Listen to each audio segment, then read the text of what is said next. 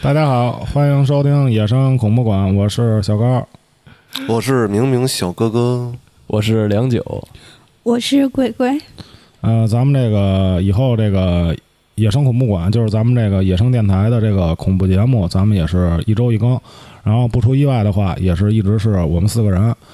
嗯、那个最近这个加群加特别少，我就把这广告就放在前面。然后如果想加群的，可以加我本人微信，呃，野生传播的全拼，就是加这微信。然后我个人把你拽进这群。然后咱们现在这个电台有减肥的，这叫减肥健身小队，还有飞钓小队。如果想这个减肥健身的，就加入，咱们可以加入这个减肥群。如果够一百个人，我让这个嗯小郭啊，小郭就是在咱们节目叫达克啊，迪克，迪克啊，让迪克给你们签抽五个人做一个私人计划。然后呢，咱们这个飞钓小队啊是干嘛的呀？是比比较喜欢这种户外运动的，你比如搭个帐篷、钓会儿鱼，呃，玩个飞盘，是吧？ 喝点酒。然后要喜欢这方面的，也可以加我们。行，那个，那咱们现在就开始咱们今天的这个节目，好吧？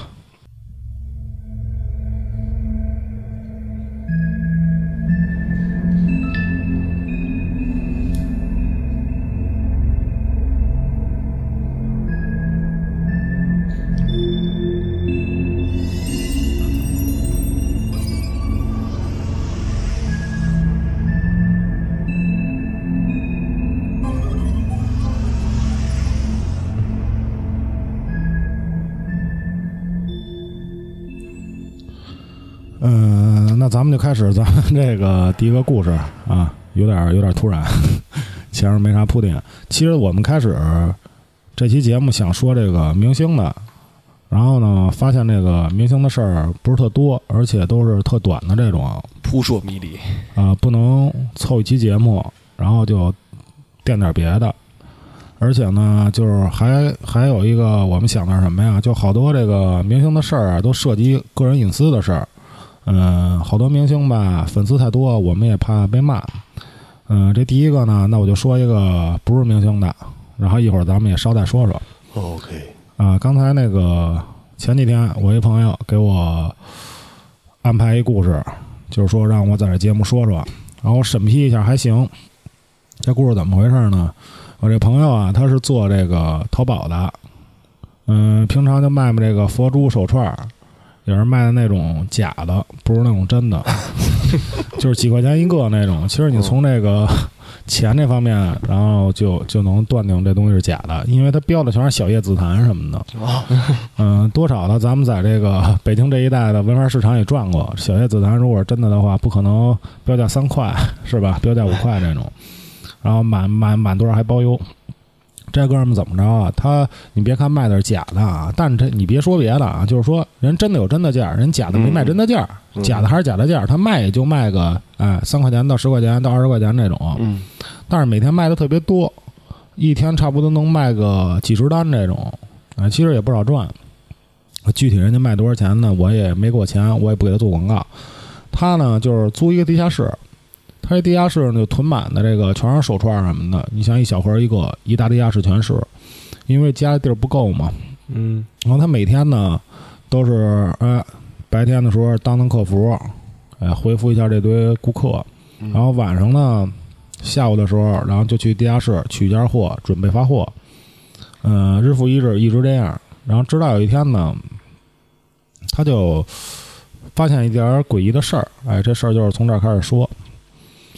他那天呢是晚上，他呢第二天要出去，不能把这货拿到家，他就提前一天呢就准备把这些东西都拿回去，第二天好发货。他晚上几点啊？晚上差不多是他到家应该是九十点钟，在家洗洗澡吃一饭，十一二点吧，嗯，他就往这地下室走。走着走着呢，他这地下室啊，他跟他这个家呀得走个一百米。他走到一半的时候呢，他发现这柱子后边有一个拿红布盖着的东西。哎，他说这是什么呀？因为他天天得从这个他家走到地下室，他多一个东西，他观察的特别就特别敏感，他可以看见。嗯，哎，说这儿多一东西，还挺高的，差不多到咱膝盖这儿这么高。哎，他说这是什么呀？看着挺奇怪的。他那布呢是红紫红色的，然后是那种有点绸面儿，是那种有点发绒呗对，就跟咱们平常盖这个佛像的那种啊，那种布似的。他说这是什么东西呀、他也没管，就接着就去这个地下室里拿货，各种拿货，拿完以后回家。然后他过几天呢，哎，又是这么一状况。第二天早晨没时间，或者说想睡一晚觉，嗯多睡会儿，说我头天晚上我就把这货拿回去，哎，第二天再发。他走着走着呢，突然发现呀、这回这个走着走着就看见又看见一块儿这个就是这红布盖儿的东西，但是跟上次的区别是什么呀？上次比如说这个东西跟它地下室是五十米，这次是七十米，也就是说这个东西在向他家的那方向靠近。啊，哎，他说这怎么又在这儿呢？因为啊，他每次他拿货的时候，他白天拿的时候，他没看见这东西。哎，就是每次都是他十一二点去地下室拿货，能看见这个。他说这他妈是什么呀？他这时候啊，就看那个这块儿的红布啊盖的有点歪，底下呢有一小托儿，看着像是那种还算比较高档的木头，嗯就跟个檀木啊什么像这种似的。嗯他说：“这他妈东西是怎么回事儿啊？”他也没没没多想。他说：“这样吧，说那个他爱吃什么是什么呗，对我生活也没什么影响。”哎，接着干这点事儿。哎，第三次，哎，还是咱们前面就不过多叙述啊，也还是之前那状况。走到下边的时候，哎，还是看见这东西。这回又是跟他家进一步。嗯嗯啊，一开始比如说跟他家是一百米，这回跟他家是八十米，哎，不是上回是八十米，这回就是五十米，哎，还是这东西，盖一红布。他说这是不是谁跟我恶作剧是吧恶作剧啊？嗯但是看他那下面瞅瞅，哎，没有。但是他转念一想是怎么回事啊？嗯说要做恶作恶作剧的话呀，他这人他得摸得清他，对，摸得清我什么时候晚上啊，哎，才才去这个地下室拿货。但是他这想法儿，你说他自己都是当时定的，比如我这吃着饭呢，哎，我明天想多睡会儿，哎，我再去地下室。他只有自己知道这事儿，没人知道啊，是啊，所以这恶作剧他也没法开。他就想这那这这这这怎么回事？他也挺好奇的，嗯他呀就开始观察这东西，因为之前啊， 他没细致的看过这事儿，看过这东西是什么。他就站在这东西前面，他就看上面方方正正的，哎，属于比较单薄，因为你披着这东西能看出这个大概行吧哎大概形状，然后底下呢是一托儿，感觉是放什么呀？就像放是那种底下是一托儿，上面托一照片儿。嗯嗯，啊，他说：“哎，操，这没准儿谁家的这种供的那种，我也不懂啊，是不是那种佛像啊什么的？但是他没没就是供一照片什么的啊啊，是不是得有这种啊，或者是毛主席的照片什么的这种嗯啊？”他说：“那也没没什么事儿，说自己可能是想的多，嗯呃，就是，哎，往后这几次是怎么回事儿啊？他这个照片啊，跟他家一步一步的近，啊，一次比一次近，嗯直到有一次啊，他刚一下电梯，因为他们这个地下室也是地下一层嘛。”啊，一下电梯，这东西就在这电梯口那儿呢，就直对着电梯口直对着电梯口。啊，等于他一出门，差点趟着这个照片儿。他说：“这他妈的，他说这是不是谁家的东西？哎，他没地儿放。说这回啊，正好搬到这电梯口这儿，想拿上去没拿上去。说这是不是什么贵重物品啊？他还想是不是什么贵重物品？啊要是说能见着这人的话，跟人说一声。嗯但是呢，他他也不知道上哪儿找人去啊，就这一东西在这儿，旁边也没没没什么没什么人看着。”啊哎呦，他说这他妈的，说得亏我这个下电梯说我看一眼，要不是得趟着他吗那？肯定烫的，嗯，嗯他说这他妈的该该干活干活吧。哎，过几天呢，这几天就没见着这个东西，啊哎，再去的时候什么都没有。啊，直到一天晚上，哎，他一出门，他还想着这照片的事儿，说别他妈再碰见这个，说这挺怪的，这哥们儿也是胆儿大。一开门呢，咣当，碰到一东西，啊到门口了，嗯，他一开门呢，一看什么东西啊？他以为是快递啊什么的，人快递员放在门口，嗯一看啊，还是那张照片儿，哎，这照片形状的东西。嗯啊他这一碰倒呢，这红布正好就掉了哎掀出一角，等于还哦盖着一半儿。他他就看这东西，他确实是一照片儿，是一黑白照片儿。啊他说这他妈照片儿怎么跟着我呀？还是谁跟我闹呢？嗯说给他掀开看看。他爸一掀开啊，他第一眼看这人啊，是他自己。好哇，然后呢，他就仔细再看几眼，不是他，嗯啊，又变成一别人。哦但是这人呢，跟他有相似之处，啊，就一会儿感觉是他自己，一会儿又变成一别人。就长得都挺像的哈，哎，他一下就觉得挺奇怪的这事儿。是说他妈这是怎么回事儿啊？他说虽然这东西他没有什么这种身体上的反应，就说比如说发烧啊什么吓着这种，嗯，嗯但是这东西也挺膈应的。那肯定的呀，咱们要往这科学处解释啊，这就是别人跟他玩的一恶作剧，嗯对吧？嗯偷着拿他张照片弄一黑白的，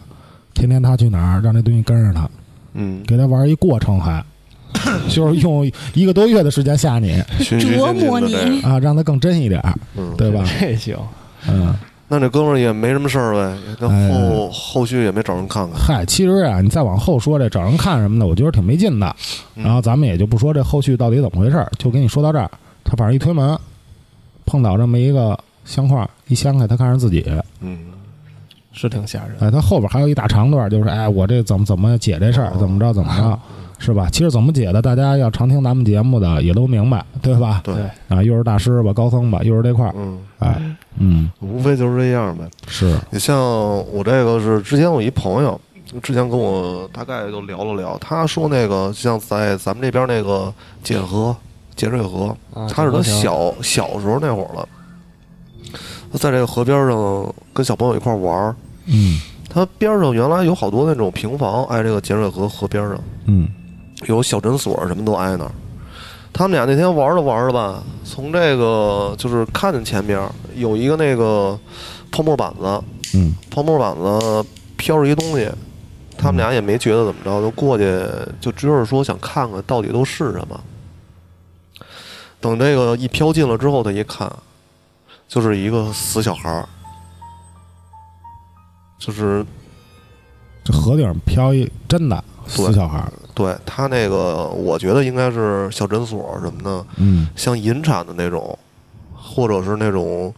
就是意外流产，弃婴。嗯，差不多吧。他反正说说能看出来是一型儿来，大概他也没说多大，可能也有这个矿泉水瓶子那么大，反正就是不是足月的那种。嗯然后他那朋友还挺逗，那朋友反正当时胆儿大，那个拿那东西还杵了杵，，拿棍子呀什嗯么对的，，从那儿还扒拉扒拉。他那个他说他就是说看两眼嘛，说他就他一下就害怕了，他就那这肯定的呀。嗯，他就往后走了。那小朋友那儿他杵了杵，然后他看了半天，我操！我说你别弄他了，我说操！我说你没事，你杵他干嘛呀？是，多他妈难受那个。嗯他那个一害怕，他就回家了。那小朋友也回家了，但是他挨半道上呢，就是还没走到家的时候，就一一想这事儿挺难受的，他一下就吐了。嗯啊呜呜一下就吐了，就吐一大堆，然后就回家了。他回家之后呢，他可能感觉就是吐完之后，当时有点招风，回家身上就开始起这风疙瘩，啊，那那风疙瘩，风疹嗯，是吧就是就跟那个荨麻疹似的。你要是平常一看，他那是起的是成片的，啊嗯是越挠越大。对，他这反正就是成片起，回家大概跟家里边一说。家里边也跟他说说说没什么事儿，说你看见就看见了吧，给他弄了点那个那个扑尔敏还是西斯敏什么玩意儿那个嗯抗过敏的药就能吃了。他吃完之后，他到现在啊，就是反正一到岁数，就是一到这个像季节，像秋天这会儿，就嗯，可能也是跟过敏都有关系。他一想起这事儿来，他身上就起疙瘩；他不想起来，也起疙瘩。他反正这个基本上他都起。嗯，这到现在，反正他也是说想想想找人看去，但是他嗯一直他也没那什么嘛。他他认为像这个事儿，他也没处人家，嗯，可能就是是从那会儿，就是跟落下的这个身体应激反应似的，就一到这个季节就起。他一起起来之后呢，他就联想这事儿，嗯，他一一联想他这事儿啊就，害怕。对，他就害怕。是，就是所有东西啊，咱们先拿这个科学解释。嗯我其实也有这个风疹，你说是风疹，其实这应该就算这个荨麻疹的一种。对，我儿子也有，他这东西啊，你还不好治，在医院呢，你你这西药就没法根治这东西，你只能往起的时候往皮肤上抹抹抹，哎，抹抹药什么的能好点儿止痒。嗯、你这中医呢，它可能需要一个特别漫长的一程一段时间，可能二十年、对，十年，嗯但是你治这东西呢，你忌口特多，你不能喝酒，不能吃海鲜，不能吃各种肉，对，发的你所以这东西就特难戒，就是这不是特难特难治啊！我一哥们儿特胡逼，他也有这毛病，啊，因为那时候我们净打球，一打球我也起他也起，嗯，他花好几万块钱找了一个特牛逼的一大夫，啊这大夫怎么治他这毛病？是从从他左腿抽血啊打在右腿，从左腿抽血往右腿上打，往右腿打，嗯，啊，然后就是说这一针就几千块，啊，就是左腿打到右腿，反正我就认真想一下这问题，我说这不就是自己血吗？还是你这嗯，顶死是加快你那个血液循环？他这没准儿出来给氧化一下，嗯，就跟那透析似的。对，沾着空气，哦，你说这小孩儿这，我想起一事儿来，嗯就我一算是初中同学吧，嗯我们老管他叫德子，就不说真名了啊。嗯他那个反正上了高中了，也是三流高中，也没上下去，高二还是高三就当兵去了。啊，然后他当兵回来，说是特神神叨叨。他表弟那天跟我们喝酒，还聊这事儿来了，嗯说他当时当兵在部队里边儿，说他就当时进了部队以后，这个性格呀就变了，就整个人变得特别怪，嗯说也不理人，然后也神神叨叨，大家说什么呢，他也不搭茬儿，然后还说呢，说这人家老战友还说呢，说说你这一开始来，我觉得你这人。有大志儿呢，就这种，嗯我也不敢搭理你，也不知道你什么人，你也不还以搭为理有我。嗯大志呢，可行，说胸有大志，说我看你长得胸有哦大志，大证大证，完了什么叫大志啊？呃就那神经病，大啊证扎人那个，我以为叫嗯大智若愚呢， 有大智，我操哎呀，就特怪。反正后来呢，在部队里他们也是待的就越那事态越发越不可控了，嗯，说好几回都在食堂里吃着吃饭呢，就把碗就摔了。嗯摔就在那儿喊喊自个儿名儿，就说就是说就说得吧，你今天必须死，就自个儿喊自个儿。啊 说德子到，自己喊 到，然后他说德子到，自己自己叫自己，啊，那有时候训练的时候也是，就突然之间就抽抽躺地上，就啊那术名叫叫什么硬直，啊，硬直，就不就是羊角风、羊癫疯吗？呃没有不吐白沫子，没那意就是抽抽，就神志不清。然后好几回，这部队都说，就说这人是不是就神经病啊？可能是癫痫，嗯癫痫，说是那癫领痫导，也说让他家里先拉走，回你先治去，嗯是吧？然后就给拉回来了，拉回来之后就上医院瞧去了，嗯瞧去之后，人家医生就说你没病，反正嗯支支吾吾那意思也点你呢，说这方面医学没有病，你找找人呗。嗯结果他得他爹特实诚，还跟我说呢，就是不明白，不明白你让我找人这意思。直到后来是他妈进来了，就听了听，他明白这意思，说什么医生，那我们找人吧，嗯就找了一北京挺牛逼的一个会叫的。人家张嘴儿瞅他那面儿低一眼，就说你这是一天上童子，你这时候到了，人该收你了。嗯德他爸本来就不信这个呀，就说你这不骗人嘛，就拉着孩子就走了。结果过了几天，这反正一天，比如说有一次吧，到现在就一天到三到四次，就越来越严重。后来也受不了了，说又去外地找了一个说比北京还牛逼点儿的那个大师。嗯那女的一见面也是第一句话就是你这孩子是一童子，嗯现在呢到这时候呢我也不好给你叫，反正你看你叫不叫吧，人家也不管他是这么说的吗？对，就是两个瞅的一眼，瞅第一眼都说你这孩子就是一童子，我就说了，说你是厨，说那说现在给你都瞅不了，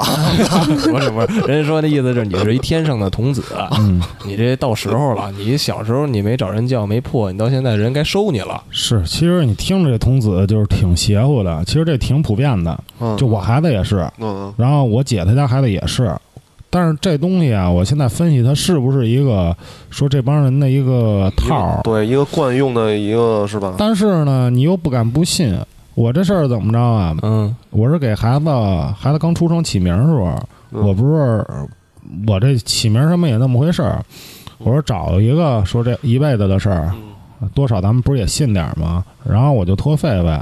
哎，找一个，然后是说是白云观那个边儿上的。嗯然后呢，我这人呢又戒备心比较强，我就觉得这白云观边儿上嗯这可能商业行为多一点儿。嗯然后我又七拖八拖吧，找一人啊，给我起名儿，起他得要你这个生辰八字。啊，说实话，这生辰八字你不应该这个对随便给人轻易的给别人嗯，因为这东西想对你好，用你的生辰八字；嗯想对你坏也是一样。然后，但是你这到这份儿，你肯定得给人家，你这钱花着呢。嗯，爸给了以后，呃，给我弄出房里给我十多个名儿吧，啊，说您选一个。哎，我选完以后，他跟我说，你家这孩子呀，是这叫童子命，嗯，呃，就是说，就是他那刚才说那意思，是天上这神仙边上的小童子，嗯，说下凡到你家，嗯，贪玩儿，对你得到多少岁以后，哎，三岁以后还是四岁以后，哎，那段具体的我没记住，到时候我真得问问，得当个事儿也得说你得还一替身，对具体是烧多少纸，还是说烧一那种纸扎的小孩儿，反正你得把这个东西给还回去，要么你孩子呀，就是这岁数可能就是嗯，可能是活不大，嗯哎，十七八之前你就得就得回去，或者说什么呀，你这孩子就体弱多病，干嘛嘛不行，是这种。是，呃，咱接着说啊，啊，他这个哦，你没说完呢，没说完 呢，这我跟你说，那个还说呢，一开始也确实害怕了，说这状况每日日渐加加重的，就直接赶紧又问那神婆说：“咱们这怎么治啊？是吧？要不劳劳神辛辛苦，就反正跟人说好话呗。”人后来说我要治，反正也挺麻烦的。结果就是这么着，那老神婆挑了一天，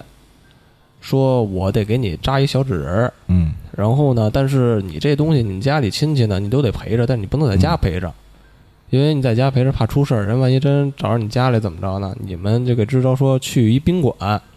让那个七大姑八大姨看着，自己家爹妈不能去，嗯，得让亲戚看着他，就给拉一宾馆嘛。然后扎的那小纸人儿呢，他得让一人给送过去，这送过去还得要八字儿，把他表弟的八字儿要过来了，挑一挑正合适。嗯，像这宋小人儿就让他表弟去了，拿着那夜里差不多十一点多吧，拿着那小纸人儿就去他们家门口那一级公路，咱这不都分吗？一二级、一二三级公路，去那车最多那一级公路那儿了，把小纸人儿往马路上那么一扔，就嗯，让那车来回压。然后回来还说呢，说七大姑八大姨到一到点儿，说那孩子在床上就开始翻腾，哦就疼啊、喊怎么着，就反正特邪乎说的，嗯得持续了，说是得两三个钟头。啊嗯，然后突然之间就不折腾了，一下就不折腾了，就躺那儿就睡着了。然后他大姑啊，还是他二姑啊说，这孩子一不闹腾，就把灯刚要关上，就在那窗户那儿看见有俩小孩儿，还不是一个，嗯俩小孩儿穿着什么特古朴的那服装，嗯还冲窗户里挥手呢，说这意思就我要走了，怎么这意思？ 拜拜了，您得对，当时就一下你能明白他是什么意思，他就笑着冲你挥手，你再回眼儿看不见了，反正说特神的。嗯再见了，妈 妈，今天我就要远航。后来我还真是一开始我不信这个，后来一听嗯确实是人家俩仙儿一叫你，一有这张么嘴回事儿一一张嘴一第一句话都是你这孩子就一童子童子，嗯什么都不说，见面就这一句话，是，是这相当于什么呀？就是你是咱们电台的，别的电台给你借走，你借走一段时间吧，咱们这野生恐恐怖馆啊，它它不行，嗯少一人，那少一人怎么办啊？你是不是得？你就算要你，嗯啊，对吧？必须得要你那边，你怎么给我还一个差不多的呀？嗯，对吧？不能白拿走 啊！ 何况这个这还童子这事儿，对面是神仙，是对，你从他身边拿人，那对吧？这不是自个儿儿子、自个儿闺女，你舍不得。那这回去一小傻人儿那不行啊，操，这咱就不懂了，哎人家那个仙术一点，不是就你那变成个一对 变成一这他个。给他开那智个慧了。他这那小纸纸人人不是儿，有生辰八 字吗？就你们说这个小纸人儿会开门吗？嗯那那天久了给讲一个，说这小纸人儿小脸红扑扑的，戴一小绿帽开门进来了。然后这期导致这期节目都没成功啊！说从说是他哥们儿给他讲的。嗯那个你说这小孩儿这个，我想起一个，这都前好多年，嗯我还二十左右，嗯我有一个小姐们儿，十七八，哦她呢，你说现在这社会风气是吧？嗯，你别说别的杀人了，杀自己人了，啊，不是啊，不对就是杀自己人了吗？对，然后呢，搞一男朋友，啊，搞一男朋友呢，不太注意这方面，嗯说那个，哎，怀胡闹怀一个，嗯，胡往里弄。哎，怀一个呢，怎么着啊？刚到岁数嗯，是吧？然后说就那个上医院吧，嗯做做掉吧，杀嗯，做掉完以后呢，他呢那时候啊，在那哪儿，在他们家那边儿，其实他家就马上到河北那边儿，哦也就差差一步。嗯嗯、学舞蹈，呃，天天在那边报一班儿学舞蹈。小姑娘条儿也好，长得也挺好的。嗯呃，跳完呢，晚上七八点钟，她男朋友就骑摩托车，她男朋友应该比她大点儿，嗯骑摩托车接她去，说咱们在边上再吃点饭，然后吃完，然后咱们再他们一块儿租一房，应该是一块儿回回家这儿。哎，吃完饭呢，又转悠转悠，差不多也是十点多钟，嗯十点多十一点的，她男朋友骑着摩托车带她走。你想想那边儿就偏向河北那边儿好多这个沟啊什么的土道啊什么的，嗯，可能是这个修的不太好。嗯带着她呢往前骑，骑骑的呢，一块儿全是树土道，边上大深沟。她就听有人叫她，就叫妈妈的叫她，嗯他他妈那时候正胆小呢，因为他也知道说这东西都说你具体的可能嗯，不太清楚，但是得说这还这债啊什么这那的嘛。对，说有时候叫他妈，他自个儿其实当时跟我说，还心想呢，说这刚做完在那边一下，这这几岁啊？这是会叫妈，嗯，可能那边规矩跟咱这儿不一样，这长得快，长得快。嗯一回头就是说他说的啊，就瞅着这沟那儿往上爬一孩子，嗯但是他那状态呢，就是刚生出那状态，嗯学了次了，哎，对啊，包着各种膜似的，就孩子新生的那种。嗯啊，哎，叫他妈，妈妈的叫他，我操，给他吓的。他说这个怎么着啊？回家他也不敢跟他爸妈说，嗯说他问他们家那边一大哥，嗯还是大哥懂得多。 大哥说你这个你得做法事，嗯啊，你给他超度一下的，哦说又花好几千，还是好好几万，做这做一场法事，说把孩子给超度超度走。你其实超度这孩子这挺有必要的，对我我身边也有好些大哥，大哥都信这个，嗯，可能在外边沾花惹草的，对不故意的弄这点事儿，胡闹，哎，胡闹弄点事儿，然后呢，人家说这个做是肯定得做，嗯，是吧？要么你弄一重婚什么的也不太 好，能给你冲昏，国家也不太允许。做完以后呢，然后他每每次都得找一个人嗯给这孩子超度一下，说要不这一呢是对自己可能不太好，嗯二呢，可能就是说影响这财运，对，是吧？什么都不太行。你要说到这孩子，我再说一个，这前几天狒狒给我讲的，嗯说这大哥，啊这是真大哥，啊嗯真牛逼。说是真事儿啊，说新闻上上新闻，那狒狒跟我说的，他也没准儿广西频 道那种新闻啊，说这大哥钓鱼呢，说打完窝子在那儿钓呢，晚上夜钓嗯，说钓钓呢，就是从这河边飘出一孩子，嗯死孩子，嗯，说大哥他给勾上来了，啊，对，说我操，说吧，大哥先把这孩子扔一边儿，又钓一宿，然后大哥说那个操，我这窝子刚打完，这鱼不会炸吧？这孩子在我边上不会炸吧？然后把这个孩子扔到一边儿，嗯然啊后钓一宿鱼，是然后等鱼口过去以后，他还报的警，啊说这是钓着一死孩子。这个，确实我也是看了，我反正看那个就是人家就是像钓鱼封神榜嘛，有、嗯，说怎么着说死鱼正口，什么收竿就走，什么这那的那个，是是是嗯，然后他吊着一孩子，那个我确实好像我是从抖音顶上我大概是看了一下，说大哥可能是真的是都那个给兜上来之后，说一看说我操，然后赶紧把孩子往那儿搁一 边儿，说我这鱼说他不着急，他已经走了，是 啊我这鱼还活着呢。是香菇活的，嗯，嗯，香菇活的，他那反正也挺凶的，这不还说下大雾，河两边俩人对着钓鱼，结果攻上了，嗯是俩人攻一宿。啊，溜了一宿说，鸡巴这什么大鱼啊！这小荷塘里有这么巨雾，结果早上起来太阳一出来，雾一散，发现俩人在那儿对着攻，说俩这人边毛一块儿儿这边的做一垂钓，那边有一海竿儿，咱聊聊回来 啊，就是说那个你们说这个死孩这事儿，嗯我前两年是我认识一大哥，嗯啊，他是开嗯那个那种会所的你，就说你做法事没有吧？你你听着就知道了。啊，就是他是开那种会所的，就是那个清吧加台球什么的都有。哦，然后我老去他那玩儿去，然后他那个办公室啊，就特别靠里。他这个会所是开地下一层，嗯，有一幅画儿，我印象特清楚，一个山水画儿，中间有一小人儿在那儿划船，然后我就老看，我觉得这个小人儿划船，这个船，它这个水波纹是不一样的，就感觉每次看的时候，这个船都动了。哦，然后呢，有一天他还跟我说这事儿，而且他那儿他那就是虽然是地下一层，但是其他地儿就是你没觉得特别冷那种阴冷的感觉，嗯但是去他办公室就特别阴冷。嗯，嗯然后他就问我怎么回事儿，然后有一天他就是说那个叫我跟我聊聊这事儿，然后去他就是离他会所不远他们家，哦，一进门供了一佛像，哦，供了一佛像没？什么佛啊？观音、如来？没。有，照着帘儿呢。哦我我也没细问。哦，然后呢，这个佛像我其实一开始知道他们家供着过，哦因为他的员工老跟我说说那个他特别去信这个哈。对，去给那佛像换换吃的啊呀什么的，哦供果。哦，然后呢，他们家里边儿嗯，但是你别说供着这佛像，但他家里边儿也也特别冷，但是他们家是朝阳，哦，大夏天呢。然后我就趴他们家窗外面看，哦，就看一孩子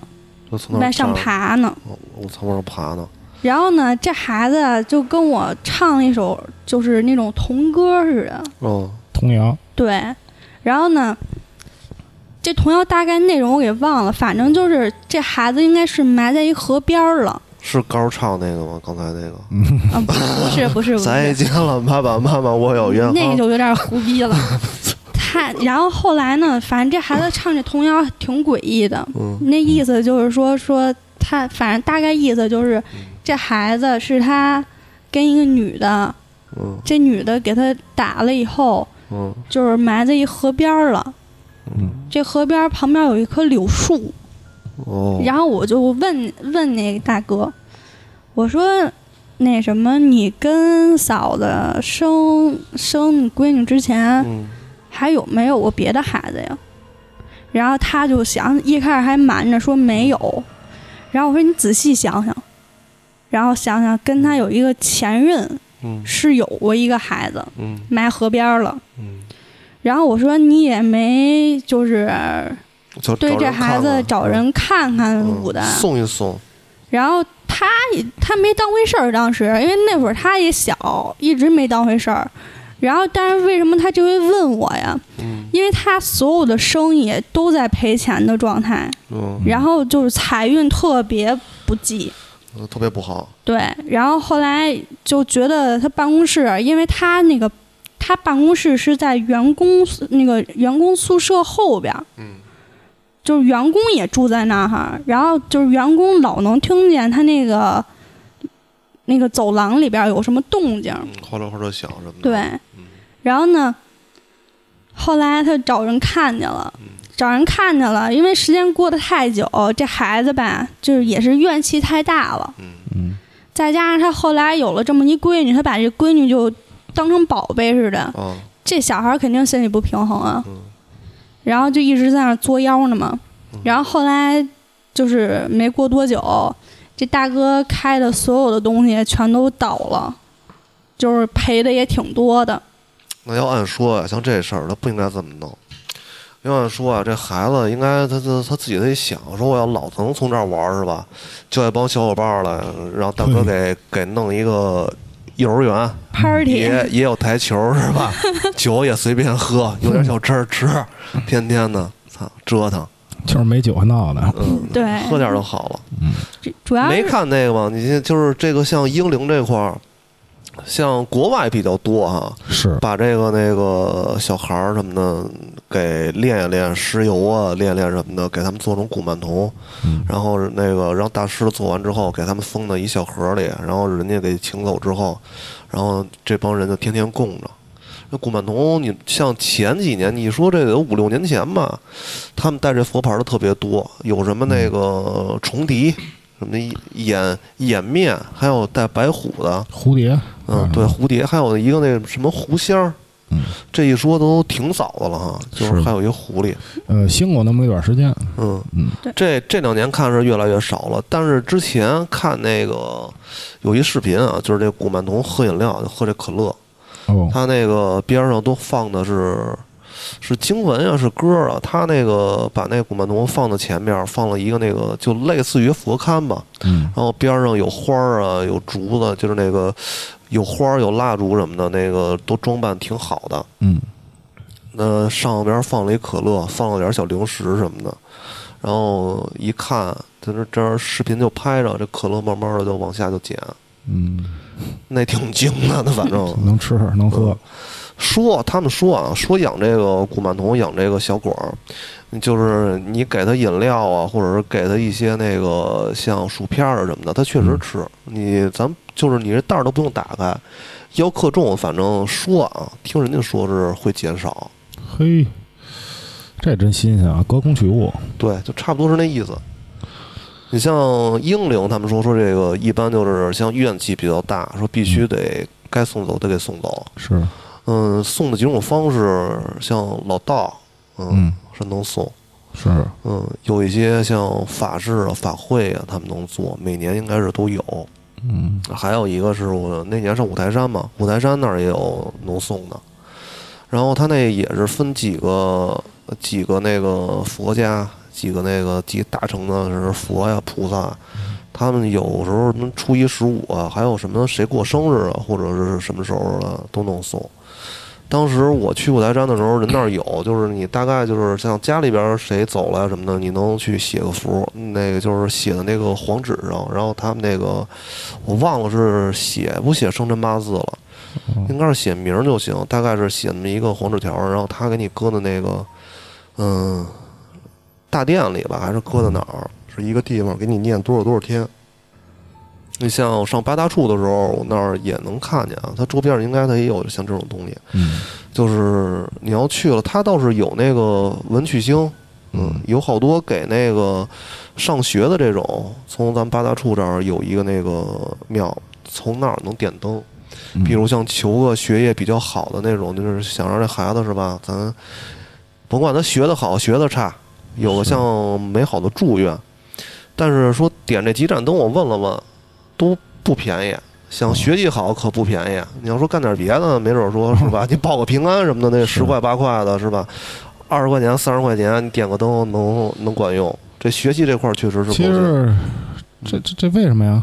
我也不知道啊，你这个可能这东西父母舍得花吧。那就是挨八大处可能是这么个东西，但是你要说咱要是挨这个这佛教这块儿来讲啊，你像五台山是属于文殊菩萨的道场，啊，嗯文书是不是就专门管这学习这块儿的嗯呀？，他对他主要是管学习、管事业、啊，管这个功名这块儿了。九子再来一个嘛，这我前两天看一香港那边的一个，不知道真假，啊然后给大能给大家说说，嗯就是说香港那边，他们那边不管警察叫探员嘛，他嗯跟咱们这边的警察不一样，他们那个探员下班是能把枪带回家的，嗯是，就是子弹也能拿回家那种。阿 Sir，对，阿 Sir，完了之后就是有这么一事儿，说咱们就说那主人公他叫叫就姓阿景，嗯咱叫嗯他、哦叫京 Sir，对，啊叫 阿景可对惜，那个景色的景，嗯说这么一事儿，他你是警察警的，他下了班之后回到家，他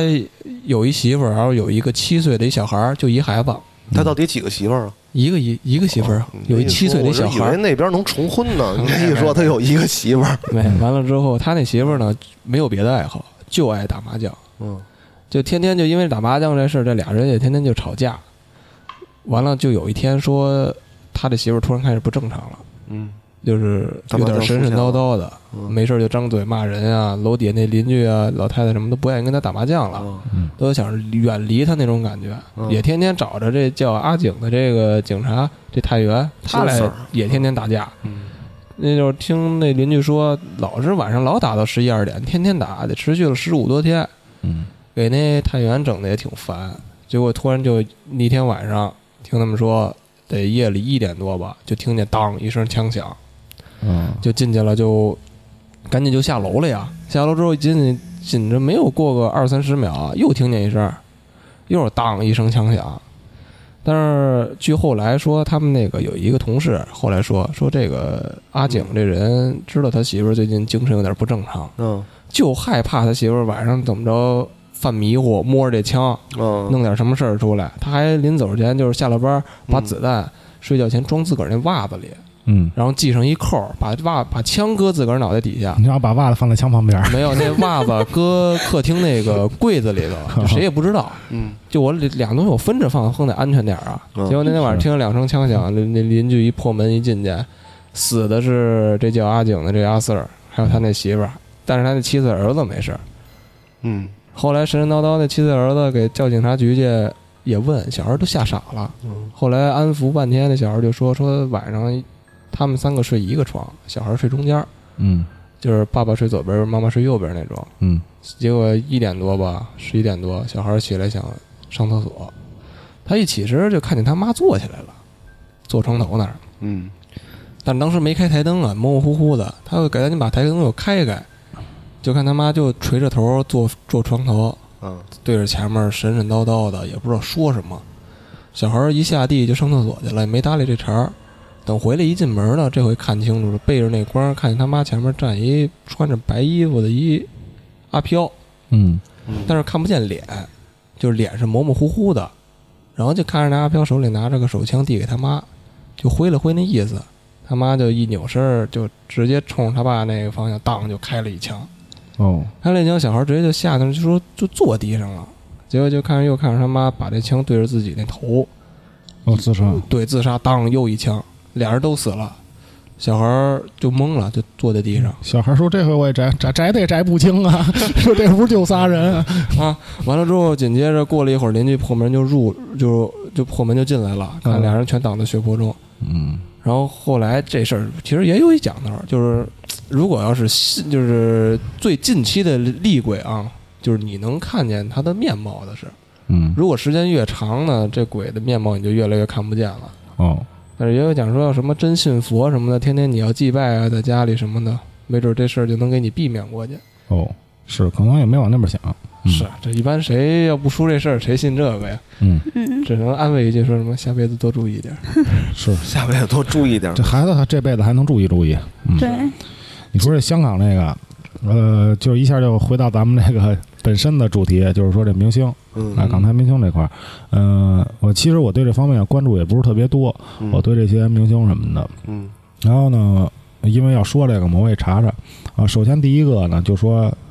比较诡异的、比较悬疑的，就是黄家驹，然后张国荣这种。啊然后这个黄家驹呢，因为我还算挺喜欢的，然后我就说一这黄家驹的。嗯这个说的对不对呢，也也就别追究，因为你这真正的真相谁知道？只有这个呃黄家驹先生本人，对吧？对其他人也也得不出个一二三。所以我就根据这网上啊，包括他亲人，包括这个他弟弟、他姐姐说的话，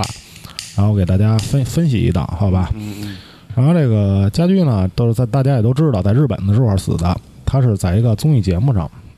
嗯死的。首先啊，咱们先说这个综艺节目，咱们诡异的地方，他是参加一个什么一活动啊？因为这日本这种综艺啊，它有好多就是咱们也都看过，它有好多游戏。对，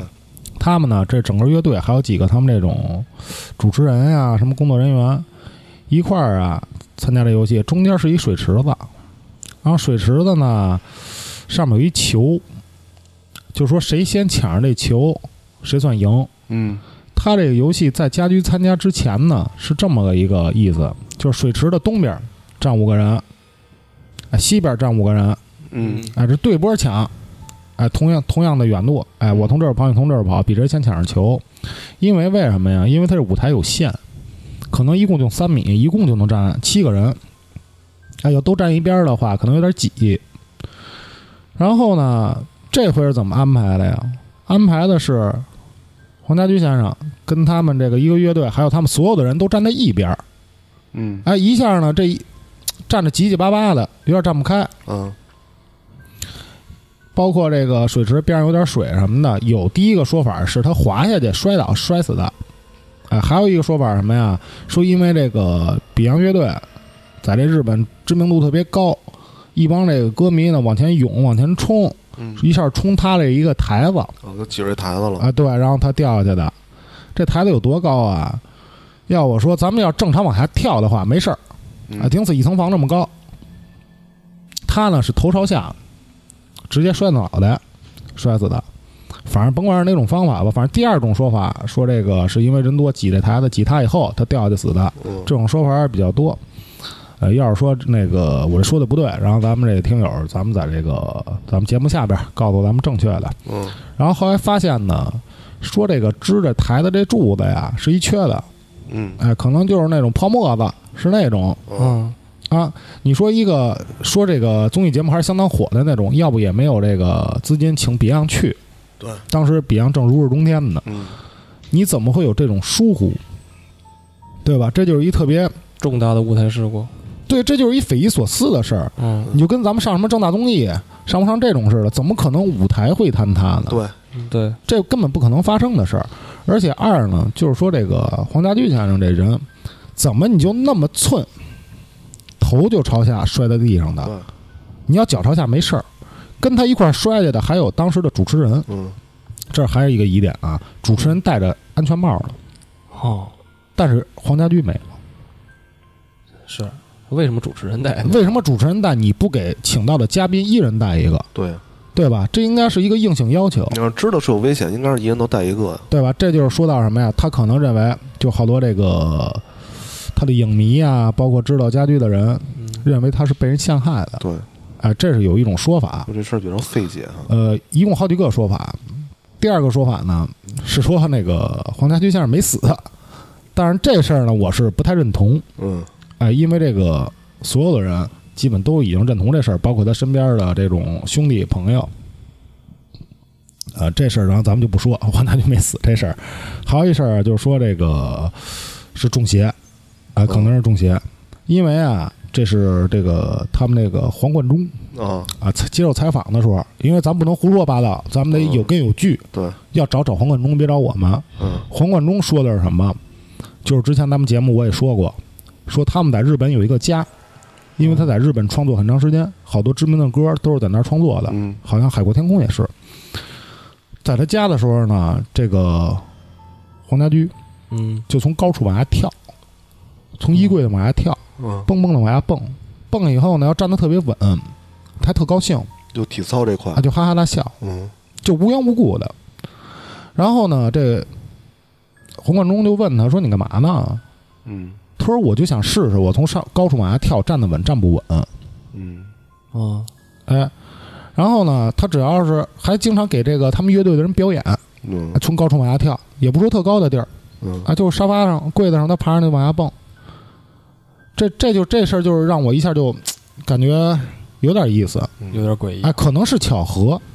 对但是你就这个行为举动，一般人不会做，除非小孩儿。对，当时黄家驹应该岁数也不小，我认为能做出这种行为的，基本是在我儿子那岁数，对，三岁左右能做出这种事儿。还有一点是什么呀？他在他头出事儿的时间不长的一段时间，嗯那段时间有一天，他突然就跟黄贯中，包括他乐队的人说嗯说那个，把我吉他所有的吉他卖给你们。嗯，这对一个乐手说是相当不可能的一件事儿，对而且好多他吉他是他别人碰都不让碰的，对，自己最心爱吃饭的家伙事儿。他要钱干嘛呀？他要钱，他有多少钱呢？得对呀，对吧？当时多火呢嗯，他缺这点钱，对呀，哎，卖吉他这是一事儿，就是说往这个这边说的，往那个比较邪的事儿说的，嗯还有掉烟头，这也是黄贯中说的，嗯在节目上说的，说这个那段时间黄家驹只要他也抽烟嘛，嗯抽烟一呢是掉烟头，二是他烟灰掉的特别快。你比如咱们现在抽烟的人都知道，你怎么也得抽三四口弹一回烟灰，嗯这烟灰能掉。黄家驹抽烟是怎么着？啊一口这烟灰就掉，一口这烟灰就掉，掉掉烟灰就掉烟头。在咱们这边儿，我 在这咱之们前，这边得砍三刀，他那边可能没有这讲究，对，嗯一开始我认为啊，这讲究全是在咱们这边儿，嗯呃，咱内地这边儿，没想到香港也信这个。 嗯如果不信这，黄贯中不会在节目中说出这事儿。对，他肯定认为这是一个不好的事儿嗯，跟他死有关系的事儿。对，呃，我还搜一个，是怎么说呢？黄家驹的姐姐，呃，叫什么佳姐？呃，具体可能在咱们这边就叫个表姐，啊呃，有关系的。在黄小琼的节目中说出一句，说黄家驹在小的时候过继给过黄大仙嗯啊，这是是嗯啊，就是哦，呃，给过对什么过去给黄大仙，就让给让黄大仙给当他干爹，哦，啊，这事儿呢，但是，呃，我根据我查啊，应该跟他这死亡没有太大关系嗯啊。如果说往这邪这方面说，对因为过继给黄大仙是怎么一个说法？嗯，在香港那边，好多明星，包括这普通人都特别信这个黄大仙。啊那边有一个黄大仙庙，哦，一呢是这个呃第一条没记住啊，因为黄 黄家驹不是那方不是第一条，他哦是第二条，是因为他命太硬，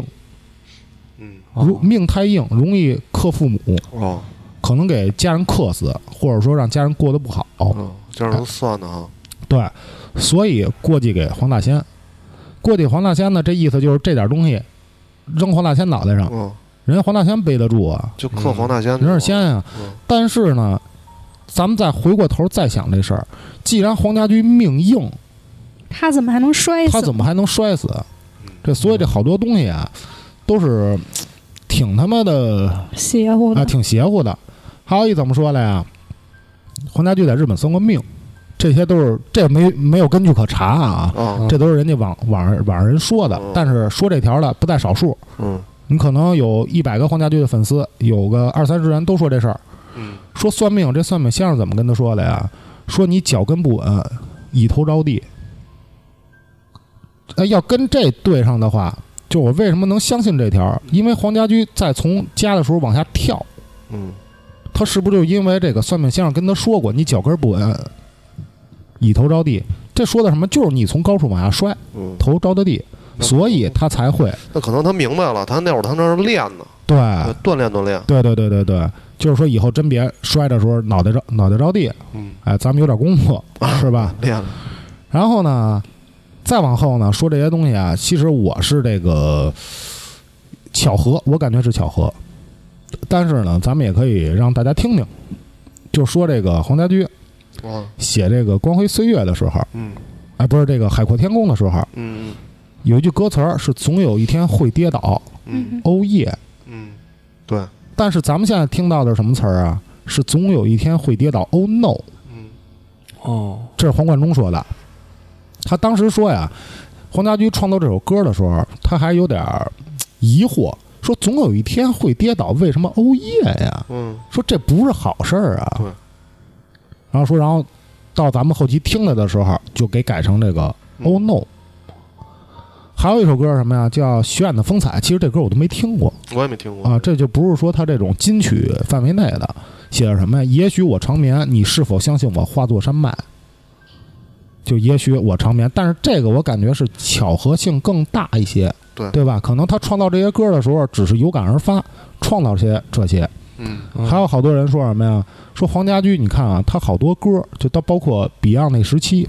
嗯好多都是我一生，是吧？嗯一生什么不敢放纵，什么爱爱这这个那个，全是一生我一生怎么着，一生怎么着。说到黄家驹那时候刚多大呀？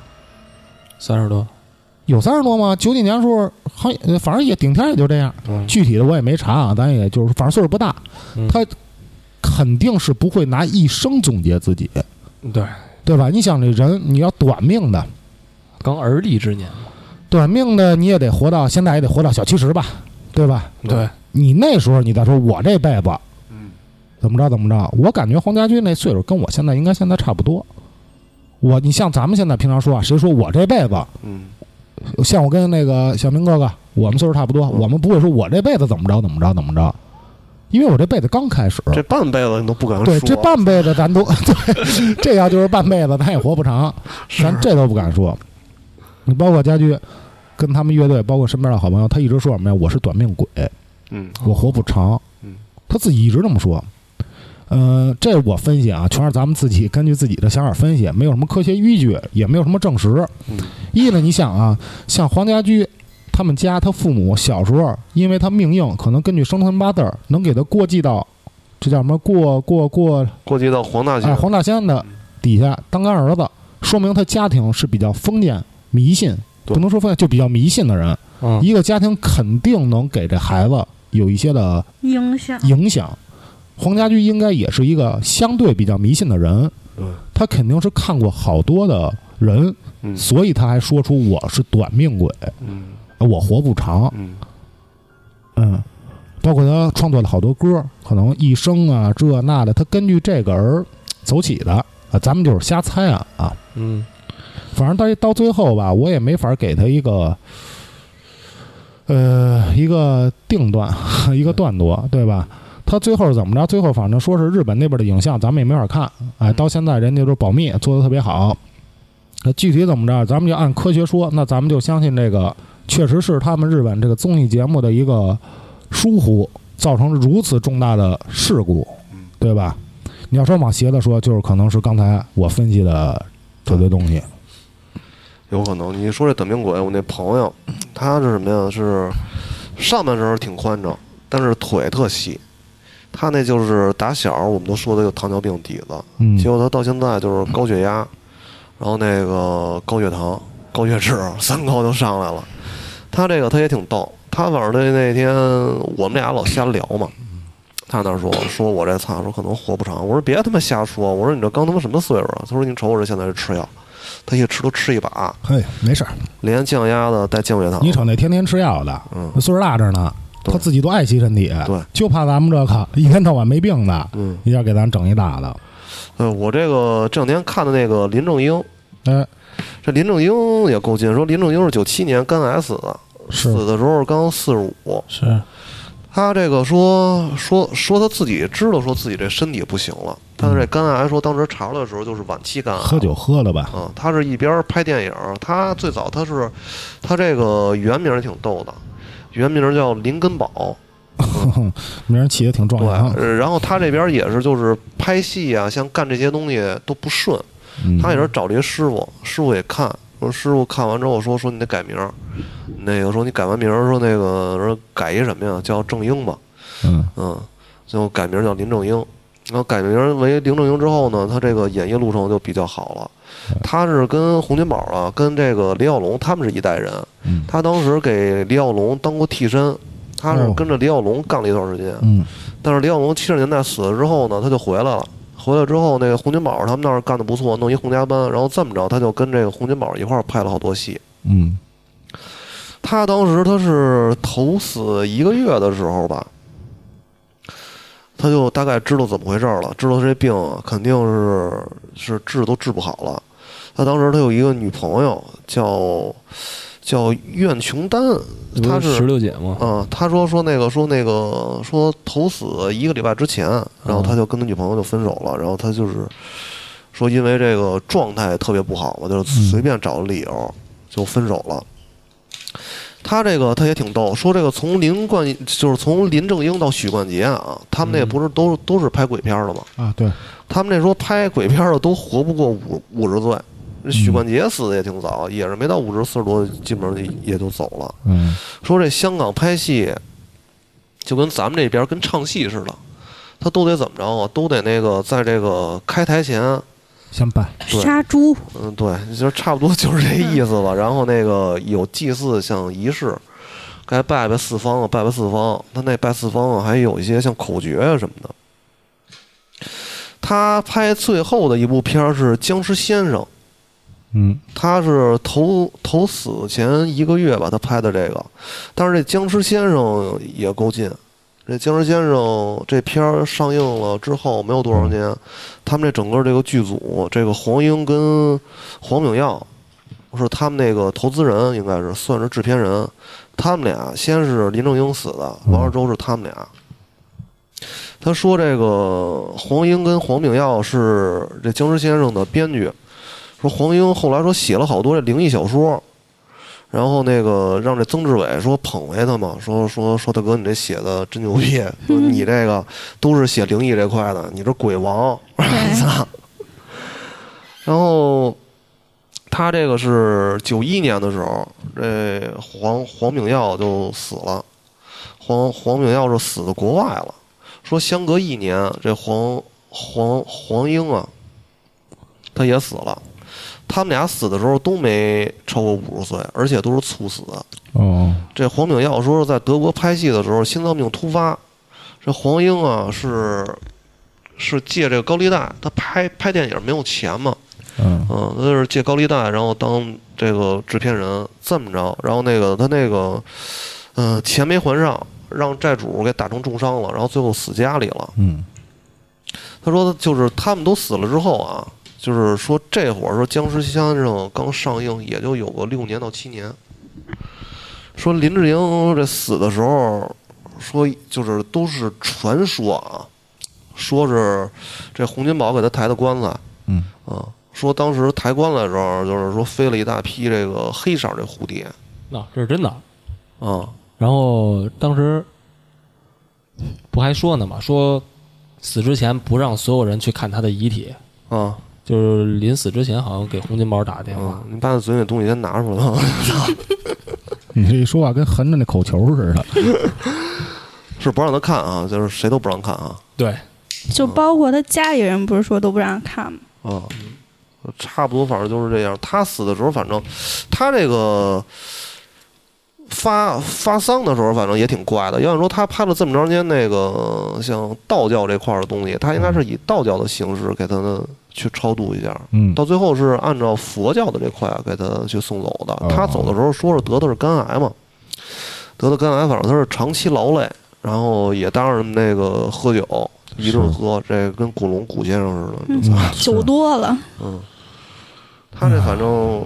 有点儿奇奇怪怪。你说林林正英，反正他这批大黑蝴蝶是够劲啊！你要听着想着，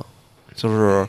因为在啊他葬礼的时这候，蝴蝶怎么说呀？好多说这个蝴蝶代表什么？嗯人死有这蝴蝶，它代表就是说这人舍不得这世界，舍不得亲人，舍不得朋友。哦，是我这儿弄了一邓丽君的，能跟大家说说。嗯反正邓丽君这个现在网上说的最最大的一个死因就是什么，她有哮喘。是，这事儿我听的也是这个。对，但是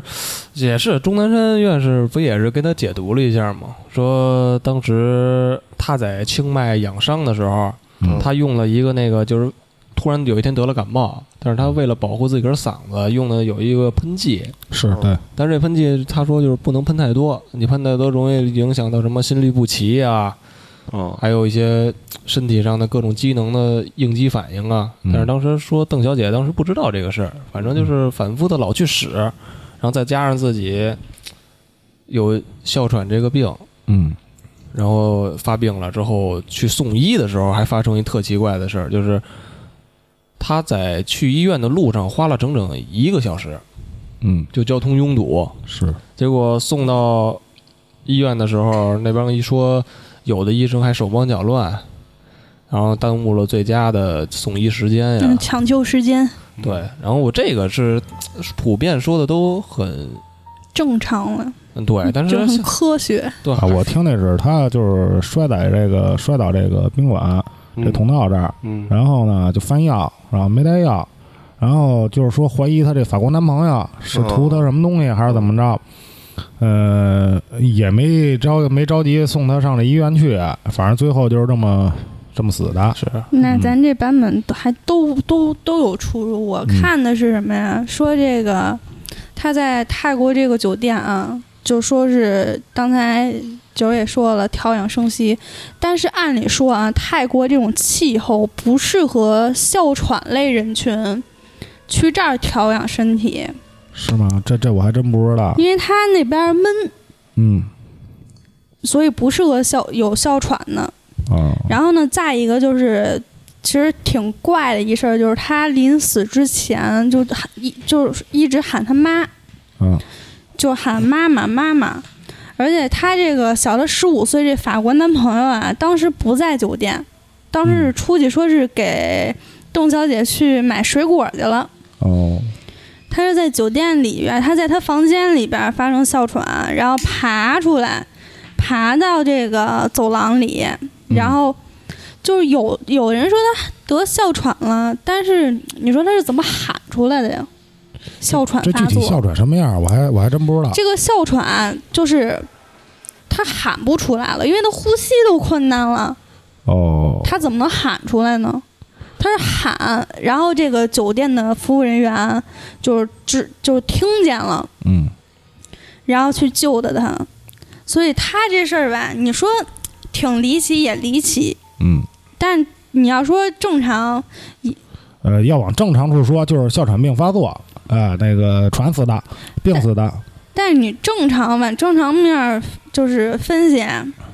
还是那那个问题，嗯你说哮喘人他怎么喊的？还有一个就是她尸体上说脸上有一个巴掌印儿，对，然后身上有九个针眼嗯儿，哎然后当时疑似是吸毒，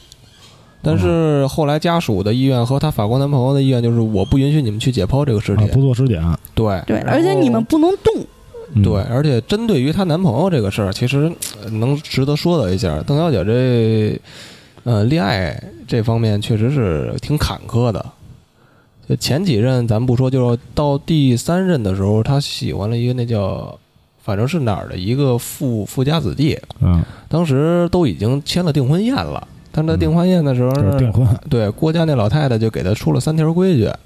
第一条就是你需要告诉我你以前的所有事儿，就是你的往来。你嗯胡逼说呗，这有什么的？然后第，二件事儿呢，就是你要退出歌坛，哎呦，安心做一富太太。这够难的，第三件事就是你要断了你在娱乐圈和歌唱圈里的所有朋友。嗯当时邓邓小姐也说了，就一二条我能跟你接受，嗯，然后但是呢，你得允许我在你家唱歌。但可能嗯当时封建社会那郭老太太说，我们家这么有钱，靡靡之音对我也说的不嗯就是他吗？对我也不大指望你去通过你唱歌来给我们家增加什么财产，嗯你就安心的在我家做一富太太就完事儿了。但是后来不也是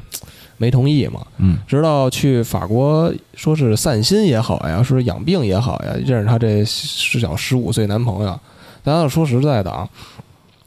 当时就已经三十多岁了。嗯，确实是遇见一个比自个儿小十五岁的，嗯，然后每天对你情啊、爱呀、嗯说她男朋友每天都给她写纸条，不管俩人在不在一块儿，都写一小情书之类的，说对什，么甜言蜜对，语，说什么亲爱的呀，我依旧往后是依旧爱你啊。但是还有一个疑点就是，既然邓小姐有哮喘这个病，嗯她男朋友却还依旧抽烟，我也当着你的面儿抽烟，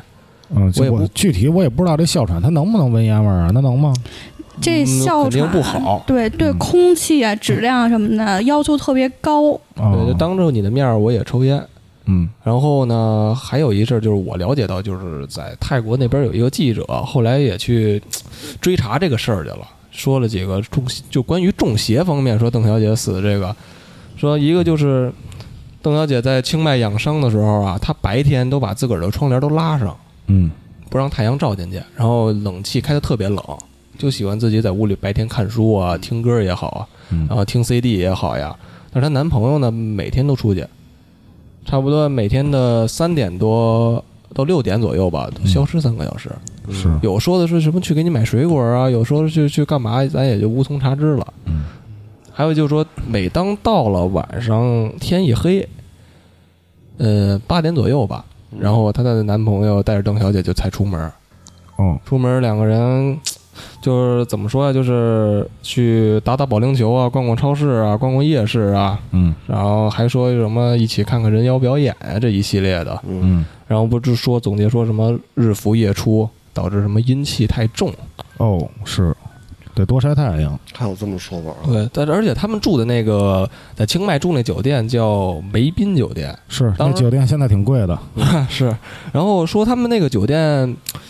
呃，周边上有佛佛庙啊、白塔呀，都挨得特近。然后还有一寺庙这块啊，其实清迈这他妈遍地都是这嗯对个，泰国嗯这个大街小巷都是，对，然后当时还总结说什么，就是说你那住房啊，正对着寺庙这个事儿也不好，哦因为他当时在他那个房是一个总统套房，他正好在西南角的最里边那一个角，嗯。就是最最靠角的那个房。嗯然后嗯你这个啊人解释，包括咱们这边儿说这道观寺庙，你别说没事在旁边瞎转悠，嗯因为啊这鬼怪他不敢进去，都在旁边都在那儿旁边呢猫着你呢。嗯嗯，是吗？在风水学上说也不吉利，他说这个，你看那个《中国好声音》一五年有一个叫朗格拉姆的啊，啊，他那个他更新鲜，他嗯中国是这是中国还是外国好声音啊？中国好声音嗯，他来中国了，说这朗格拉姆啊是泰国人，嗯邓丽君是九五年走的，她是九九年出生的啊，差几年。啊。她说她在三岁的时候啊，嗯，就就特别喜欢唱歌。说七岁的时候开始听邓丽君那个歌，她说没有条件学习中文，但是她听这个《甜蜜蜜》啊，听这些歌的时候啊，她听个两到三遍，哦，就会，她就会。嘿，然后之后她那个还越唱越好，后来她那个慢慢就。长大了，长大之后老有个愿望，说就想上那个你刚才说那个酒店，那酒店叫什么名儿来？梅宾酒店，哦啊，他老说想上那酒店，他去看一看去。啊，然后之后呢，他当时是不是那个酒店把那房间保留了呀？对还是怎么对一着那个房间总统现套在房嘛能能参观，好像是嗯。然后他说他回到那个房子之后，然后就是说啊，说这个我当时我老坐在这儿看书，说阳光那个都洒了之后，那特别好什么的。嗯还有像这一段，那当时给我看的我就有点惊，我说操，这是不是真的呀？嗯，前世今生这一块儿，啊，他不是说一坐那儿就哭吗？对，坐那儿就哭，呜呜哭还。他这说朗格拉姆也行，但是他反正他到后来可能是父母都走了，嗯，然后他让一个中国人可能是给收接养呃了给接济了一下，然后嗯对，让他学学中文啊。到一五年的时候，他不这不过来了吗？ 这事儿办的还是不严实。嗯，哎，一收养啊刚知道这人就是邓军他爸妈， 啊，是吗？就说呀， 啊我操，这一下这一下蒙上一层面纱嘛。是现在等于你刚才说那意思，就有点他是这个投胎转世这对，意思，因为也差几年嘛，这三年指不定在哪儿修行呢嗯，叭一下又到清迈那儿。因你为说这玩意儿你要要要要按咱们中国人讲啊是吧？那个他走了，应该是得回归故地，嗯再再脱胎是吧？那个对再再再再投胎再脱生，他这直接好家伙，我给困到泰国了，从没签证泰啊，哦国，嗯，这过不了海泰关。对呀、不是尸体不是回来了吗？你接着说，而且最主要，他那个房啊，他那有一梁总统完，咱们不说都有好几个屋嘛？就邓小姐老坐坐的那屋，那窗户所总爱看啊，嗯，正好是泰国什么，反正特知名大街，英文我也不认识，嗯，直冲着他这个嗯门窗面儿来的。然后紧接着他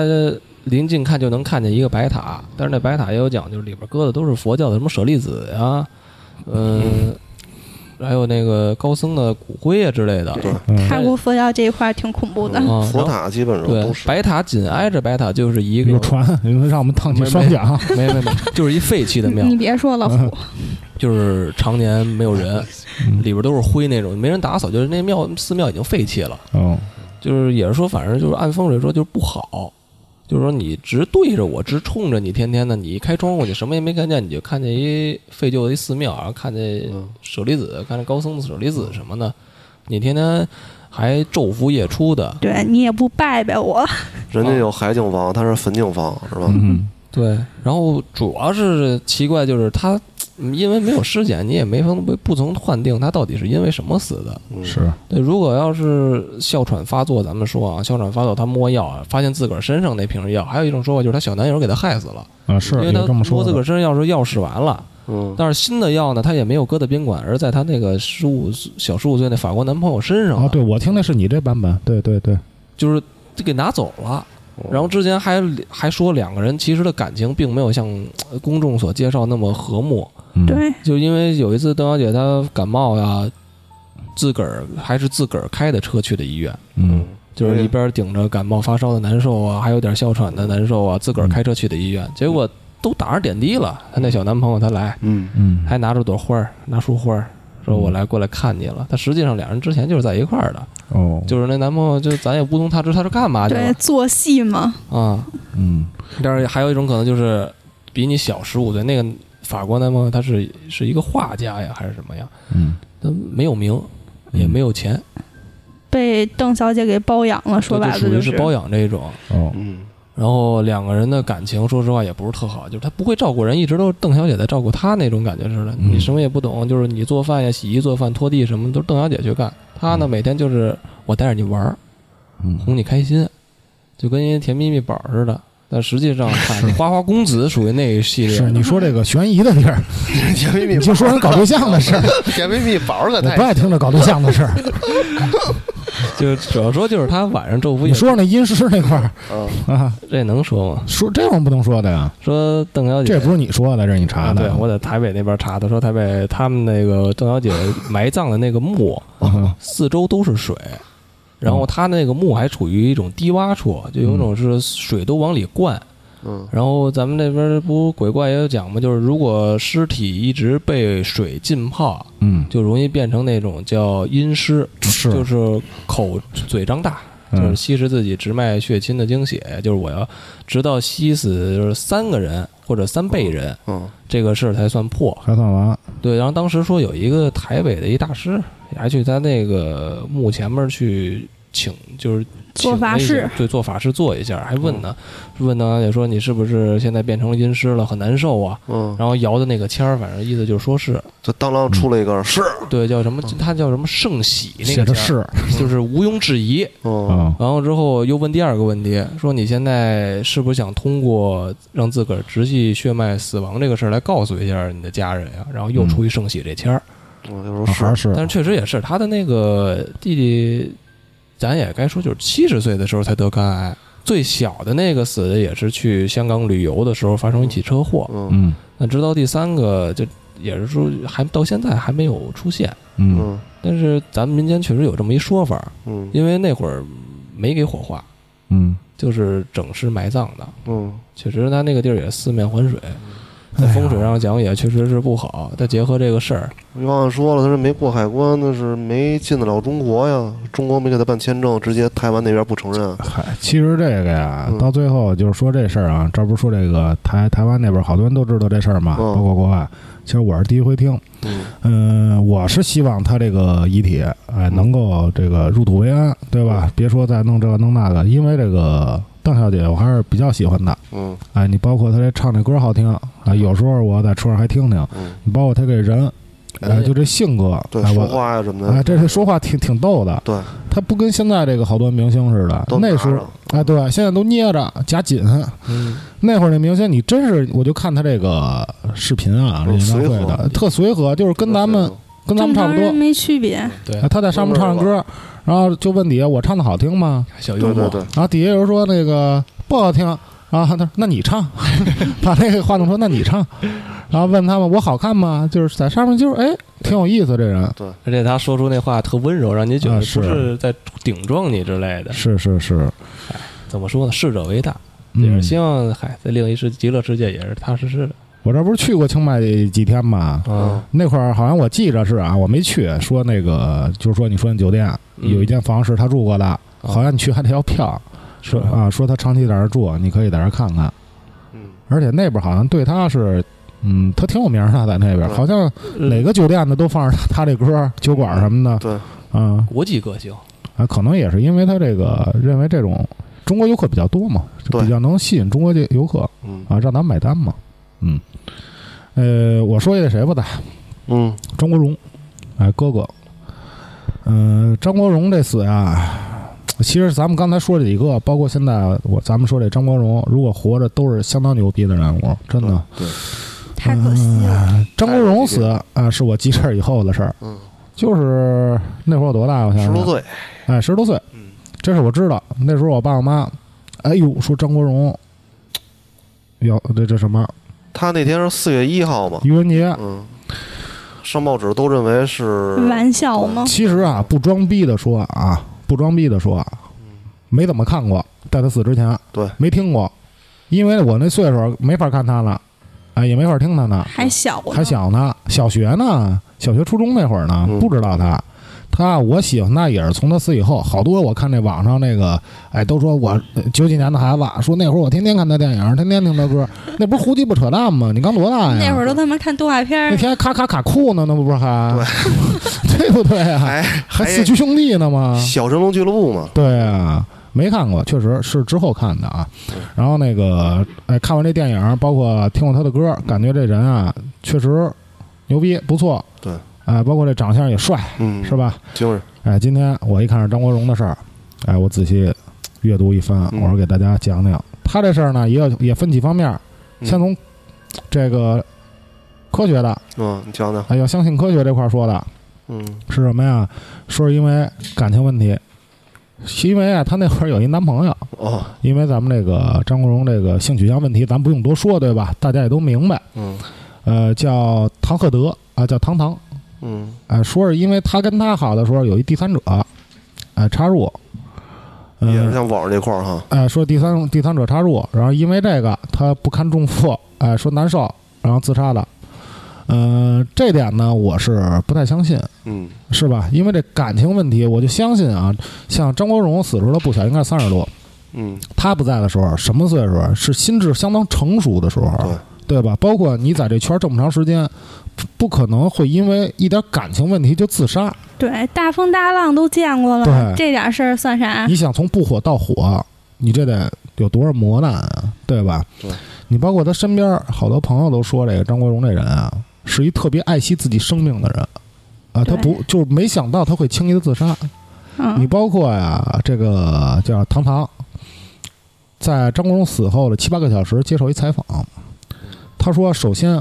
张国荣的死跟感情没有关系，咱们就是说不往别处想，不说这人宅宅关系什么的，咱就按他说这话，他说什么咱们信什么。”对，他说跟感情没关系呢。嗯首先，第一点，我们的感情很好，没有第三者，哎，嗯别管真与假的。嗯说网上传那个是我司机，嗯啊，我司机去接我，被拍着照片儿，说怎样怎样。包括张国荣死以后，他也是哭嘛，都没法走，得人搀着。对，都站不稳了。哎，我感觉啊，我相信这不是演的。对，首先呢，就从在我这儿分析感情问题，肯定是得不存在。哎不存在啊、嗯第二点呢是这个性取向问题，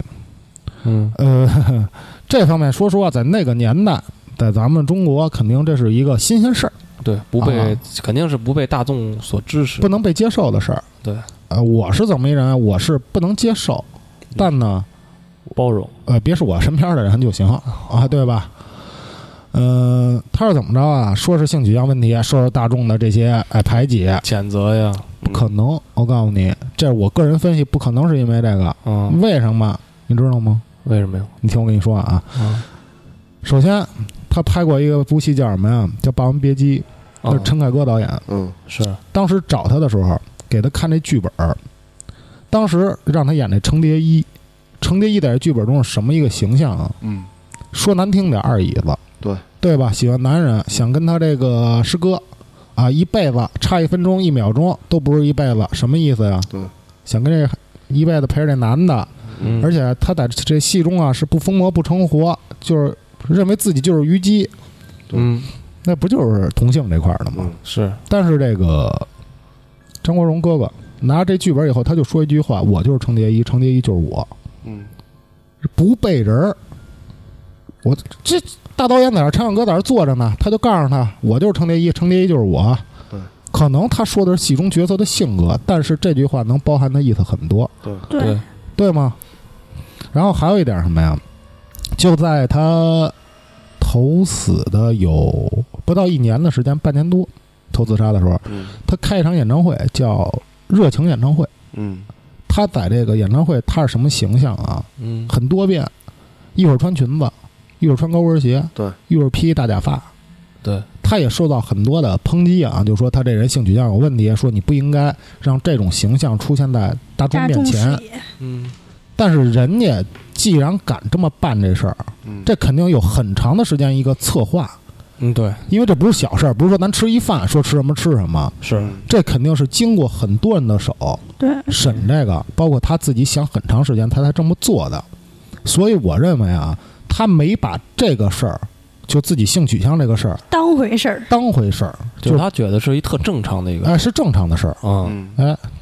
然后呢，记者就是说会采访他，说说你这么办以后，说呢，好多人这么抨击，你怎么想？他说能做到我们这份儿上的人，啊肯定是得怎么说呀、有创新，对吧？啊一呢说的他，我感觉啊啊，一他说的是什么？是演唱会有创新。嗯二，人说有突破有创新，可能说的就是自己。所以这个性取向这方面，我认为啊，不足以造成呃呃自不杀呃对不行。然后呢，咱们就说说这个啊，我刚才是我分析啊，你们要认为这个科学方面能解释，那也可以，对吧？我就是根据我个人去分析的一个事儿，嗯然后他呢，咱们就说这鞋子这方面啊，都知道他最后一部电影叫这个《异度空间》，对，异度空间对，《异度空间》。哎，这是第三种说法，这还不是鞋子那方面，说他入戏太深，嗯哎，入戏太深。说是他这个《异度空间》演的什么呀？张国荣扮一个有精神问题的一个医生，对啊，叫阿战。这片儿我还看过，然后之前特早看的，然后我因为说这期节目，我又重新看一遍，大概看一遍。他是一到晚上就很多幻想，然后最后呢，就是说想自杀，好像没死成，我记着。嗯对呃，一开始呢是这个他这个呃这叫什么呀？病人，哎，能看见鬼。到后边他能看见鬼，啊，最后他不是也是那个也是从这个二十四层一跃而下嘛？对，是张国荣就跟这剧中特别像，嗯所以好多人就怀疑啊，这个张国荣入戏太深是因为这个才死的。嗯、我分析这件事儿啊，他演过那么多戏呢，他他妈演过多少戏呢？怎怎么就这怎么就这戏啊我就入戏太深？呃，就这个能死的我入戏太深，呃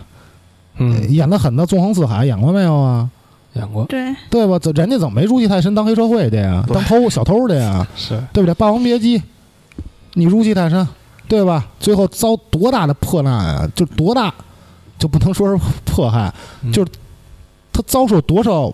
挫折在那戏中。对我感觉要如果入戏太深的话，是那部戏让他入戏太深，他当时就得自杀。嗯，所以我感觉这方面也是不太可能。哎，所以呢，我就分析出一个这个邪的这方面的，包括我查很多东西，嗯他是怎么着啊？他自己说的，这不是我说的。他说他有人给他下降头，啊，哦说在泰国给他下的，啊哦包括有狗仔也说说张国荣被张国荣被人下降头，然哦后死前还跟很多圈的人求助，哦然后还去泰国找过一个白龙王呃相当大的大师，嗯但大师没见他。对，啊，就是说一开始约他，嗯当时那大师在在咱们在香港呢，对他每年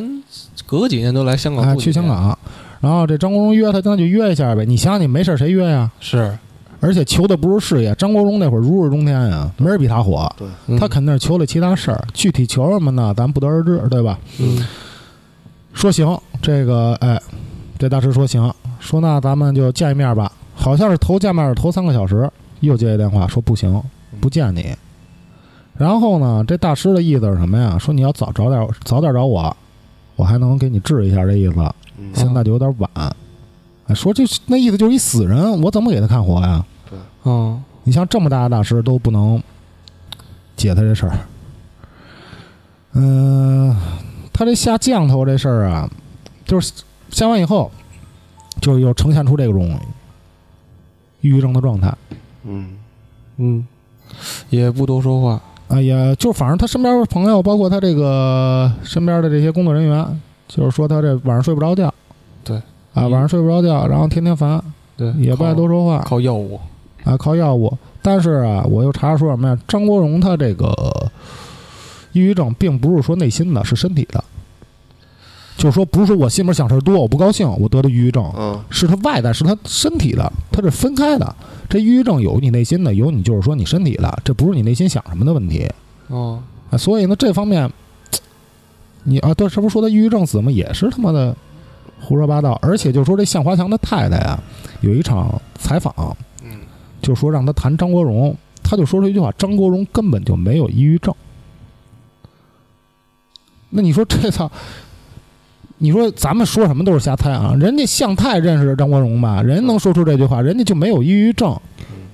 对他死前头十分钟不是给香太打过电话吗？跟香太说说那个哭着跟香太说说我嗯没有抑郁症，对，然后是那个还要求香太帮助他开一个记者招待会，嗯，然后但是十分钟过后就跳楼了。是他在跳之前还给人打过电话，嗯呃，他那的是他经纪人叫陈淑芬，他给打电话开始说是吃饭，嗯然后吃饭呢，然后一会儿又说不吃饭，这意思对，说那个你接我一趟。嗯然后这人就是走到一半的时候，然后这张国荣又给他打一电话，嗯说这意思就是说我真想好好看看这香港，嗯说这样吧，你五分钟到酒店门口，嗯说那个你接我。然后、哦、他说五分钟你到酒店门口你就能看见我，然后就五分钟，这人到这个酒酒店的时候给张国荣打一电话，说我刚到，说怎么着，说什么吩咐，说行，啪一下二十四层往下一蹦，说是张国荣那个下来之后，当时就是媒体报道什么的都没报道着，是因为他这个经纪人，然后直接给盖上了。然呃后，这块儿也是一点，对，就是他这经纪人啊，当时没慌，也没惊恐。说实话啊，一般人要看见人，还是身边的朋友不行了嗯，这么近的关系往下一蹦，摔死你前面，那谁他妈不害怕呀？对，但他好像就跟提前知道似的。有预知感似的，但是他当时记者什么的，他也没说有预知感啊。但是这经纪人啊，我感觉我不知道这经纪人到底是怎么一关系啊，可能是跟张国荣关系比较近，提前知道什么消息，嗯对吧？所以他才不惊慌。他当时第一下啊是干嘛呀？拿脱下他的外套给张国荣盖上。对，说这个张先生生前就是爱美的人，嗯，他死这样不想别人看见对，对这又是疑点。嗯，一个爱美的人，这不是一个人说张国荣爱美、爱捯饬他，他是一完美主义的人，怎么会选择跳楼而对死？你包括他平时给咱这形象帅哥，对你为什么选择这种方式让大家知道你死，嗯，对吧？你可以选择这个吃片药，对吧？对割个脉嗯，不是都行吗？最后他选择的是这个，啊选择一个最不美的死呃，最不美的。那你想，二十四层摔下去那， 嗯啥你还样？能瞅出那人吗？对嗯，真是 唉，反正这事儿，嗨，到现在你怎么分析？有说这个，有说那个的。反正我更相信他这个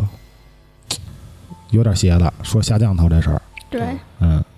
而且那个张国荣他这个经纪人不是还说说他们去找人看看这个事儿，嗯说让他去成都一个深山里面吸吸大树的灵气什么的。嗯，然后当时天气比较凉，然后他经纪人就是说说往后推一推，嗯，别现在去，就等暖和一点儿。然后呢，张国荣说行。后来他这个经纪人啊，从他张国荣的姐姐嘴里听到，他这个经纪人有点后悔的一件事儿是什么？嗯，就是他姐姐说说那个过两天。他就是他之前还说说说什么过两天说还要和你一起去成都，嗯，怎么突然间就跳楼了？嗯，所以他经纪人就心想，啊原来他那么想去成都，如果当时早点带他去就好了。但是他经纪人当时手底下不是还有别的艺人吗？嗯，也比较忙，就没带他去成。对他还有一种说法是他是让人害死的，嗯，呃，当然这点咱不敢不敢瞎说，对，对吧？有人这么说，嗯说有可能是别人他在胁死迫之前前五分钟是给他杀死的，杀死以后给扔下去的，或者说是给他推下去的嗯，啊，就是这意思。但是你这东西你要没有证据，这不能瞎讲，对吧？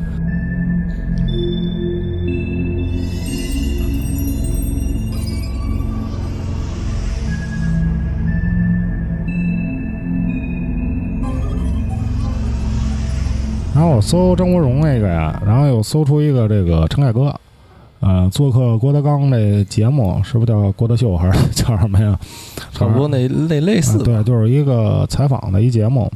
然后其实郭德纲啊，平常挺幽默的，我也挺喜欢的，但是我感觉他这场有一段时间说的话有点不太合时宜，嗯就是提到张国荣死的时候，因为这这人死你肯定得严肃一点儿，哎，对死者为大嘛，毕对竟。你肯定是，也可能是这个节目的调性，他只能这样。然后陈凯歌呢，就说到张国荣的时候，就是挺严肃的。嗯，这郭德纲就说点调侃的话，啊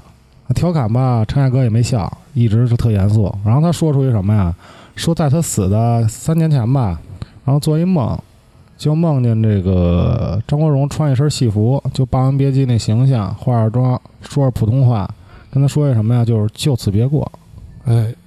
这一下，这陈凯歌说一身汗，给吓醒了，嗯对，啊说你怎么会死呢？说这什么就此别过？他说他说原话，他说的是文言文啊，就此别过是什么意思呀？说就告别呗。嗯，哎，反正说最后这个还能对上，说也挺新鲜的。哼哼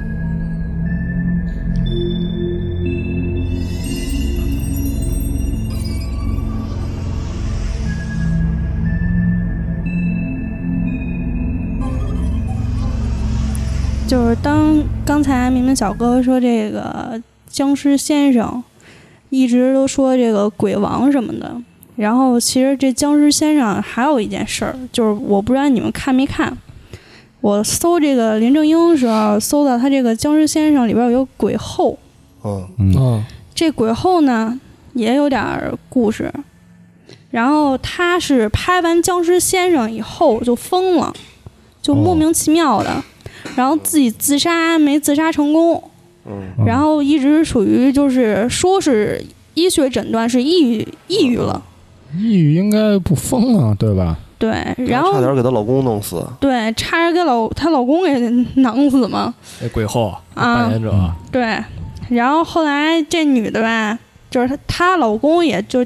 说白了挺牛逼的了，对她不离不弃，又是一富商，嗯，是就是花了八个亿给她治好的嘛。这么八多钱，八个亿，对就就调养精神，对调养精神，加上看大师啊什么的、这些，因为他是拍完以后他入戏太深，他这是真是入戏太深了。嗯，你说这种有没有可能是当时他拍这种鬼片的时候，看见去点什么拜四方呀，去什么没拜好呀之类的？对我感觉也是，有可能拍戏的时候看点什么东西，是对因为你像他们香港那儿拍拍，就比如他那个演员，这你杀青了，你人死了，得挂你那照片，不说之前你还得烧个纸给自个儿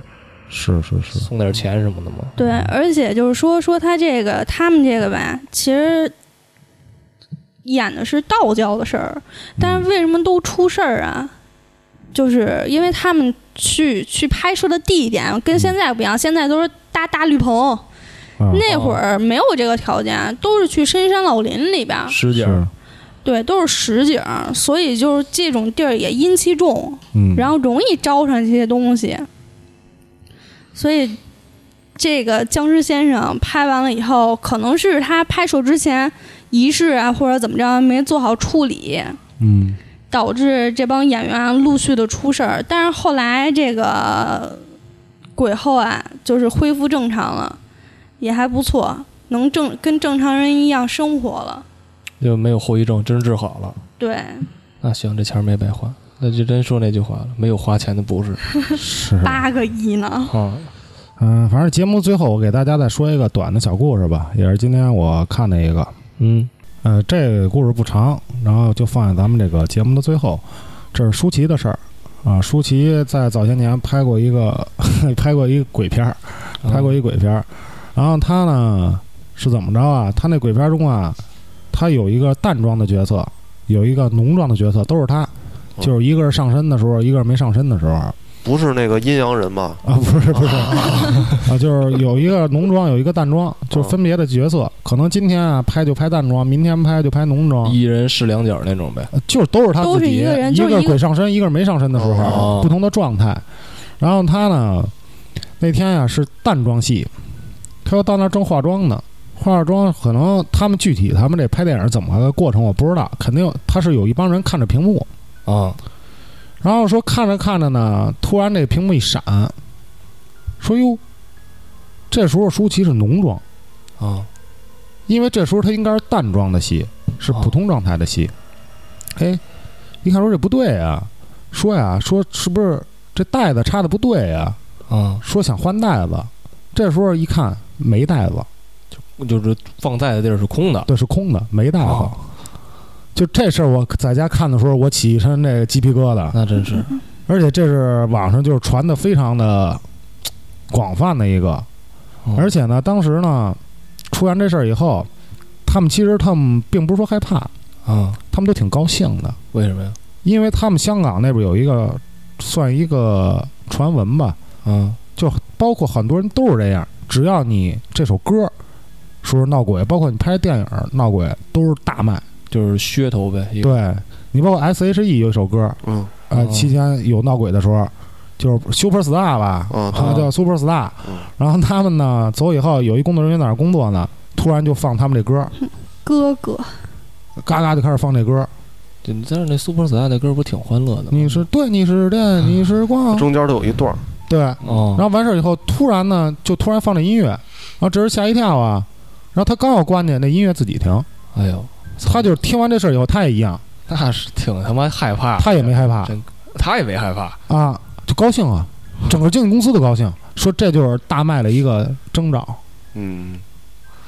真 是真的有点不大理解。对，按理说正直应该害怕才对，哪行跟哪行不一样，啊对吧？呃嗯人家可能见多了哈。是是是，求之不得的事儿。嗯。行，那咱这期节目咱们就到这儿，好吧？嗯行，咱们就下期节目再见，谁有？拜拜。拜拜。拜。节目最后还是说一下，想加入粉丝群的可以加我本人微信，呃，野生传播的全拼，微博跟这微信公众号同名，也是野生传播，声音的声。最后这个制作不易，欢迎打赏。再次感谢收听野生电台，谢谢大家。